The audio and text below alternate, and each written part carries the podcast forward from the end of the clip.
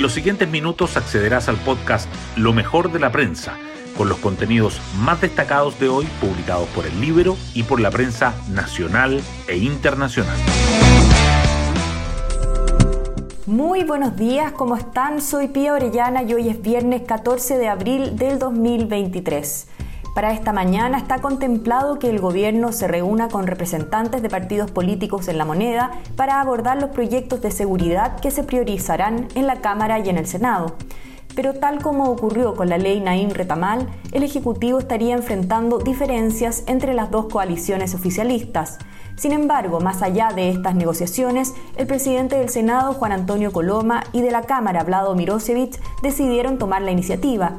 Ayer ambos dirigentes anunciaron la propuesta que será analizada por el Congreso en los plazos de una semana, 75 y 150 días. Este fast track legislativo incluye materias como migraciones, sicariato, normas sobre reincidencia, libertad condicional y la creación de un Ministerio de Seguridad Pública, entre otras. Hoy destacamos de la prensa.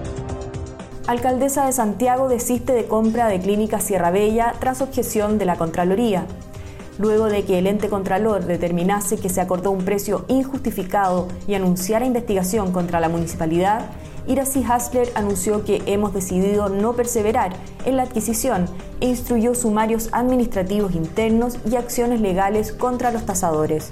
Concejales de oposición no descartan pedir destitución de la alcaldesa y republicanos pide su formalización a la Fiscalía. Fiscalía centraliza en Obimar Lixon Garcés y en prófugos el delito de homicidio de carabinero de Daniel Palma. El Ministerio Público lo formalizó como autor de un homicidio.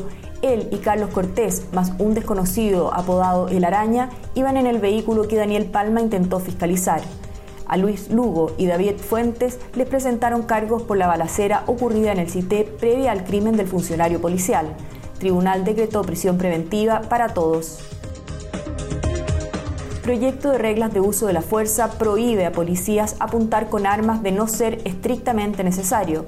La propuesta del Ejecutivo continúa sumando críticas. La polémica se concentra ahora en el inciso final del artículo 8, referido a etapas en el uso de la fuerza. El presidente Boric defendió la iniciativa declarando que no por el estado de conmoción en el que podamos estar vamos a llegar a un descontrol de las reglas para policías.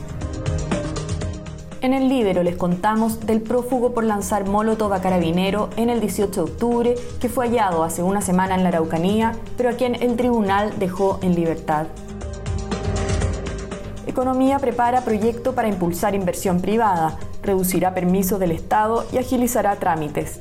El ministro Nicolás Grau dice que es una reforma estructural al sistema de permisos sectoriales que vienen después de que las iniciativas de inversión cumplen con los requisitos ambientales. Sería enviada al Congreso a mediados del segundo semestre. Senadores califican como una mala señal el retiro de pymes de diálogos tributarios. A solo un par de sesiones de finalizar, Multigremial, ACET y CONAPYME abandonaron el proceso liderado por Hacienda, criticando varios aspectos. Ayer las tres organizaciones se reunieron con el presidente del Senado para que, comillas, ellos sepan la posición de las MIPYMES, cierre comillas. El costo anual de la delincuencia en Chile alcanzaría 9 mil millones de dólares. La cifra equivale a entre 2,5 y 3% del PIB y permitiría financiar tres líneas 7 del metro, según los pocos estudios realizados sobre el tema, que toman en cuenta tanto los gastos en medidas de seguridad como los generados por los hechos delictuales. Nicolás Jarry cae ante Stefano Sisipas, pero se acerca al top 50. En los octavos de final del Masters 1000 de Monte Carlo, el número 1 de Chile y 57 del mundo perdió en dos sets ante el griego, tercero del ranking ATP y bicampeón defensor del torneo. Su próxima parada es el ATP 500 de Barcelona. Y así llegamos al final de este podcast donde revisamos lo mejor de la prensa. Me despido esperando que tengan un gran fin de semana. Que descansen.